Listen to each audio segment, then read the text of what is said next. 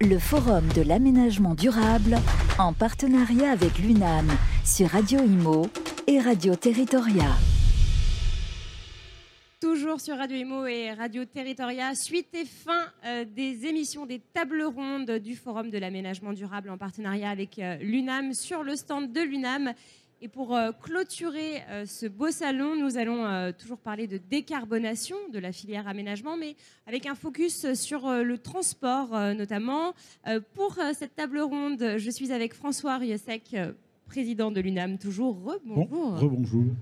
Sylvain Laval, vice-président de la métropole de Grenoble, en charge des espaces publics, de la voirie et des mobilités douces, et également président du SMAG, qui est le syndicat mixte des mobilités de l'air grenobloise. Bonjour. Bonjour, ravi de vous recevoir. Et Thomas Matagne, bonjour, président fondateur d'ECOV, que vous allez euh, nous présenter, la start-up dédiée au covoiturage comme solution de transport en commun.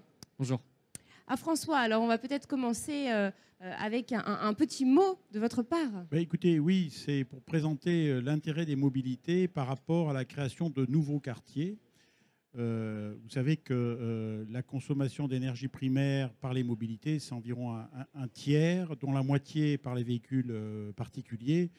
Donc nous avons là un, gros effort à faire pour décarboner les transports de nos habitants.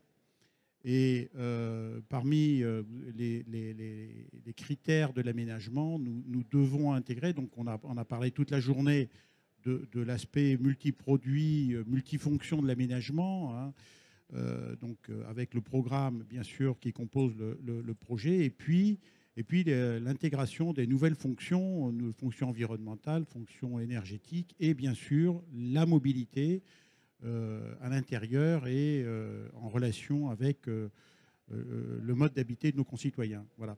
Donc euh, nous devons, euh, et nous nous, nous intéressons aux mobilités, nous allons intégrer de plus en plus dans nos projets des solutions, donc toute une diversité de, mobilité pour euh, les habitants à travers notamment les, solutions que vous apportez et que je vous laisse présenter. Alors, il y a deux, choses bien distinctes, hein. deux zones. Il y a évidemment les centres-villes euh, et alors la, zone plus complexe, c'est tout ce qu'il y a, euh, tout ce qui est en périphérie.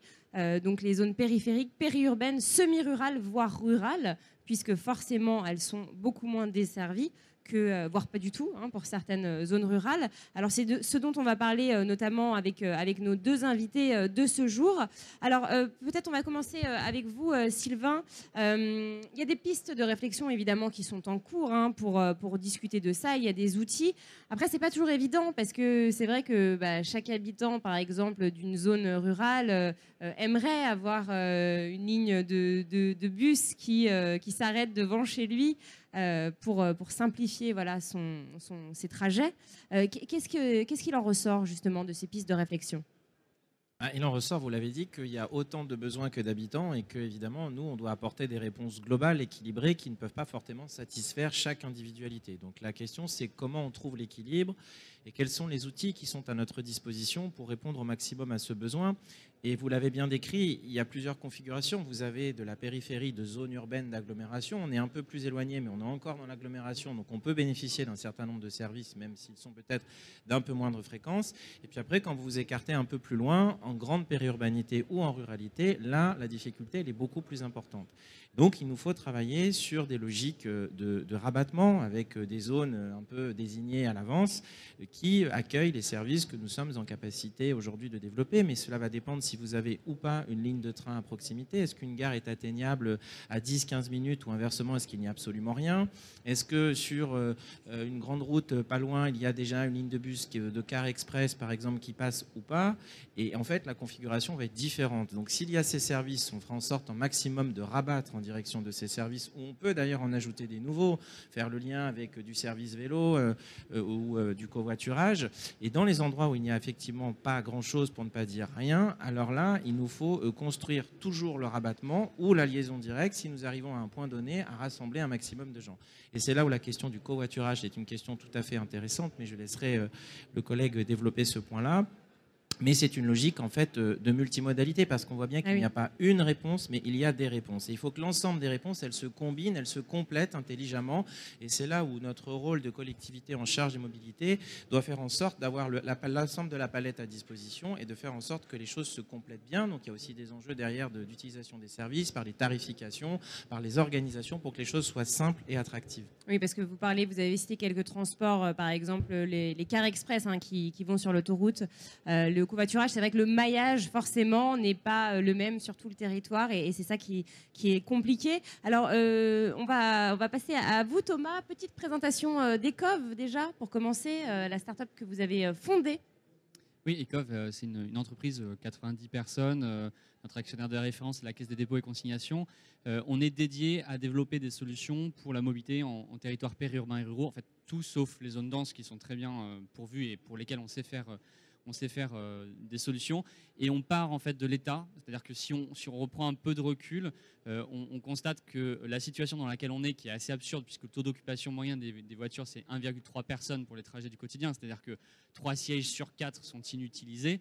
Euh, eh bien, ça, ça, vient du fait que cette voiture a permis un aménagement du territoire et un- un- une sorte d'étalement, enfin un éloignement de- de- des, des aménités. Enfin, chacun doit se déplacer plus pour travailler, pour, pour euh, consommer, etc. Et, et donc, on, on hérite de cette situation. C'est la voiture a, a un- a- qui a été une révolution sociale et économique euh, extraordinaire, a induit ça. Et aujourd'hui, on hérite de ça et on se retrouve dans une situation, dans une sorte d'impasse. Donc nous, on, on dit en fait, dans ces territoires, la densité est trop faible pour arriver à mettre suffisamment de transport dit lourd, même si certains sont pas très lourds, mais un, car, si on va avoir un car à fréquence, bah, il faut pouvoir remplir, mettre 50 personnes toutes les 10 minutes. Bah, ça, c'est difficile. Pas le cas dans fréquence, tous les. voilà. Mais on les prend l'existant, et l'existant, ce sont, euh, ce sont les voitures dans lesquelles il y a des places, des capacités de transport. C'est juste que rien n'est fait pour permettre aux gens euh, de partager des trajets simplement. Alors, euh, autre question, est-ce que les gens ont envie de partager leur voiture?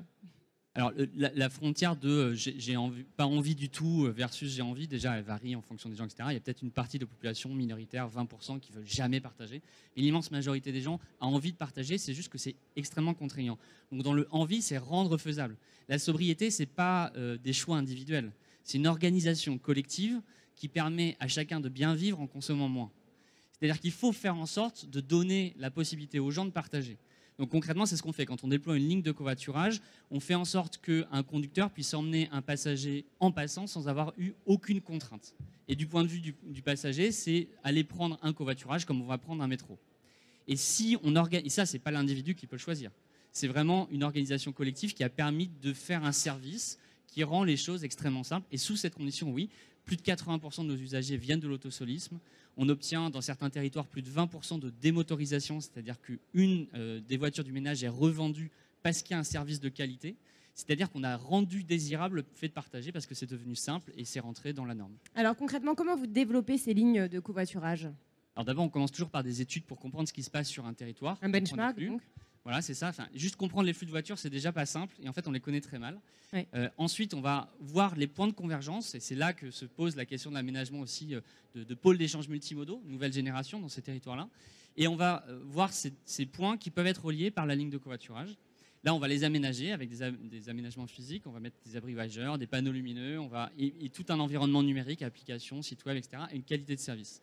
Et donc ça, on va le construire pour le compte de la collectivité locale, qui est l'autorité organisatrice de la mobilité. Par exemple, le SMAG à Grenoble, qui va déployer une ligne de covoiturage comme elle aurait déployé une ligne de bus, en articulation d'ailleurs avec la ligne de bus ou avec les autres modes de transport. Et donc nous, on agit pour son compte, euh, de telle sorte qu'à la fin, ça fasse un service de mobilité comme un service euh, conventionnel.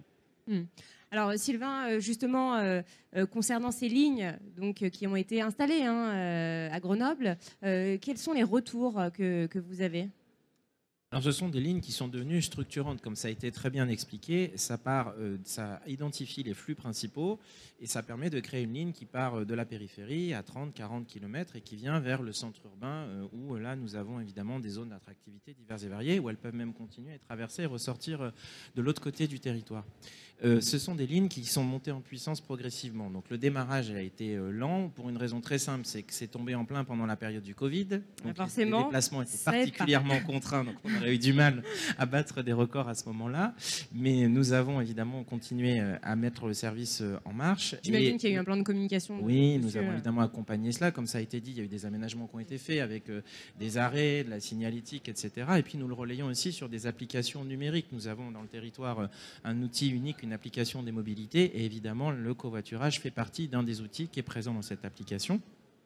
Et nous constatons que c'est un service qui monte en puissance euh, progressivement, mais régulièrement. C'est très intéressant. On est en phase euh, vraiment exponentielle. Euh, on a abattu récemment des chiffres de record. Alors, on est plutôt au début, mais n'empêche qu'on passe des paliers à chaque fois.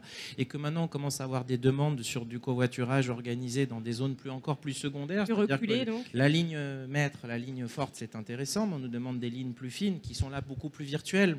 Mais c'est le serait-ce le fait que savoir qu'il y a un point de, de départ possible sur la place de la commune X et que euh, tous les matins à telle heure, il y aurait peut-être que quelques personnes qui seraient intéressées pour se rendre vers le centre urbain. Donc ça nous incite aussi à travailler de manière plus finement la carte.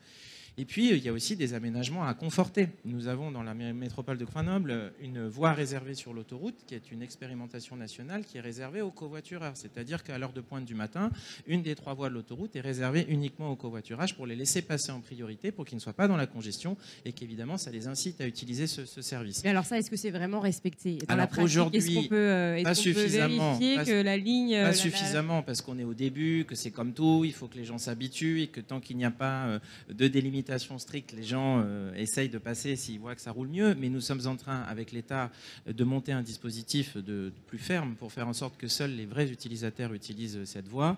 Et nous allons, dans les mois qui viennent, avoir une expérimentation en la matière qui devrait euh, normalement euh, porter ses fruits. En tout cas, c'est prometteur et il faut le développer sur ces grands axes d'entrée de territoire parce qu'on faisait allusion aux lignes de car express qui ont parfois des voies réservées, mais en avoir aussi pour les covoitureurs, c'est quelque chose de très important puisque pour toutes ces personnes qui viennent des périphéries et qui sont aujourd'hui l'objet des, des congestions, ce sont d'une certaine manière involontairement eux qui en sont les premiers responsables. On voit qu'avec ce type d'aménagement, on lutte contre ce problème-là. Il y a moins de voitures, ça roule mieux, on perd moins de temps et c'est meilleur pour la qualité de l'air. Alors ça, c'est, ce, du coup, c'est- ce projet, c'est pour encourager les gens à, à covoiturer davantage, parce que est-ce que la, part de voitures euh, de covoiturage est suffisante par rapport à la part euh, d'autres voitures pour euh, fluidifier le trafic avec cette voie-là? Parce que est-ce que si c'est pour créer des bouchons euh, et qu'il y ait une voie, euh, enfin, vous voyez euh, l'état des rues à Paris avec euh, avec notre très chère maire et ses vélos, euh, c'est pas non plus. Alors, d'abord, chaque territoire est différent, donc on ne peut pas généraliser le, le volume de gens qu'il y a dans l'agglomération parisienne et les conséquences que ça a. C'est effectivement un sujet. On m'interrogeait récemment sur les trottinettes. On ne peut pas comparer une très grande ville avec une ville de taille moindre. En revanche, c'est évident que si on veut que ça fonctionne, c'est ce que vous dites. C'est pas pour ajouter de la congestion à la oui, congestion. parce que si c'est pour qu'il y ait Donc encore plus d'émissions Eh avec des bouchons, C'est pour pas ça qu'il faut qu'il y ait euh, des changements de comportement. C'est pour ça qu'il faut qu'il y ait des aménagements qui soient euh, sérieux et qui le permettent. Et donc, évidemment, l'objet, c'est bien qu'il y ait moins de voitures individuelles et plus de voitures partagées. Donc, mécaniquement, si ça fonctionne, vous faites baisser le volume de voitures. Donc, vous diminuez la congestion et donc, vous créez de la fluidité. Si c'est pour qu'on rajoute ça aux gens seuls dans leur voiture, ça ne marchera pas et ce n'est évidemment pas l'objectif. Donc il y a de la pédagogie à faire. Et alors là, j'en j'en viens à ma, à ma prochaine question. Quels sont les profils euh, des, des gens qui euh, covoiturent? Est-ce que vous avez un peu de data là-dessus? Alors, oui, on a pas mal de données, mais c'est c'est difficile de donner une règle, règle générale, parce qu'en fait, globalement, on s'adresse à la population générale. Euh, mais de manière globale, euh, les, conducteurs sont très, très larges en termes de, population.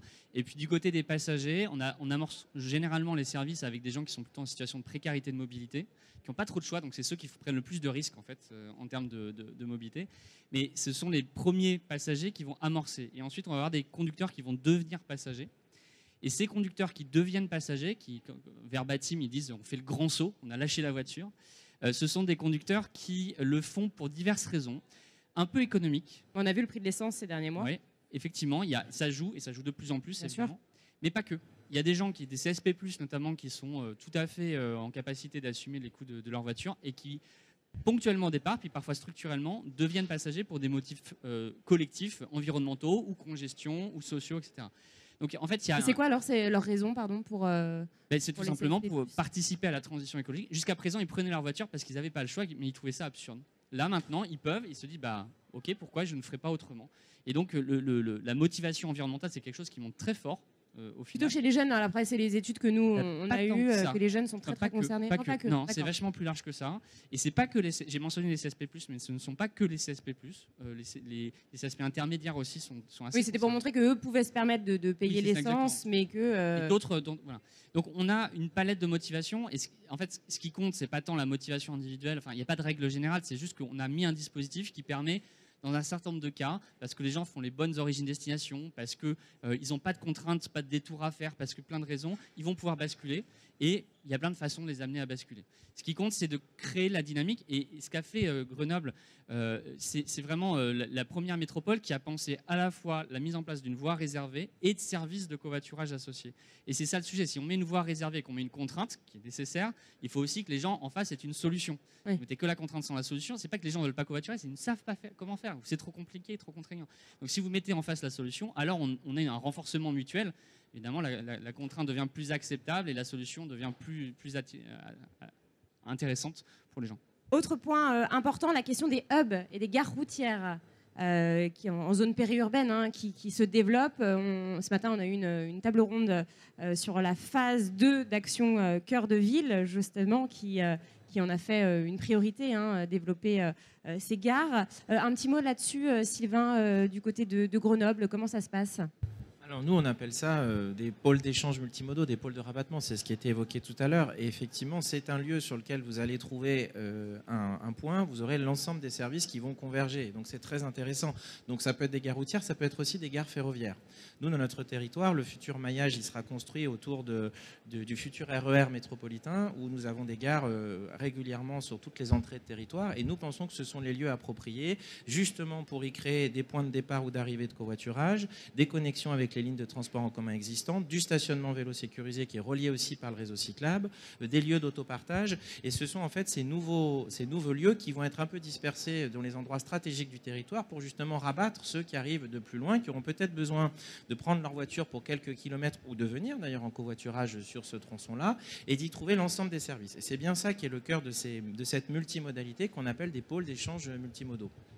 Un petit mot peut-être euh, Vous voulez rebondir Allez-y, je vous en Non, mais c'est le futur, enfin, c'est un élément absolument clé. Jamais dans les, des territoires périurbains et ruraux, on a pensé ces points.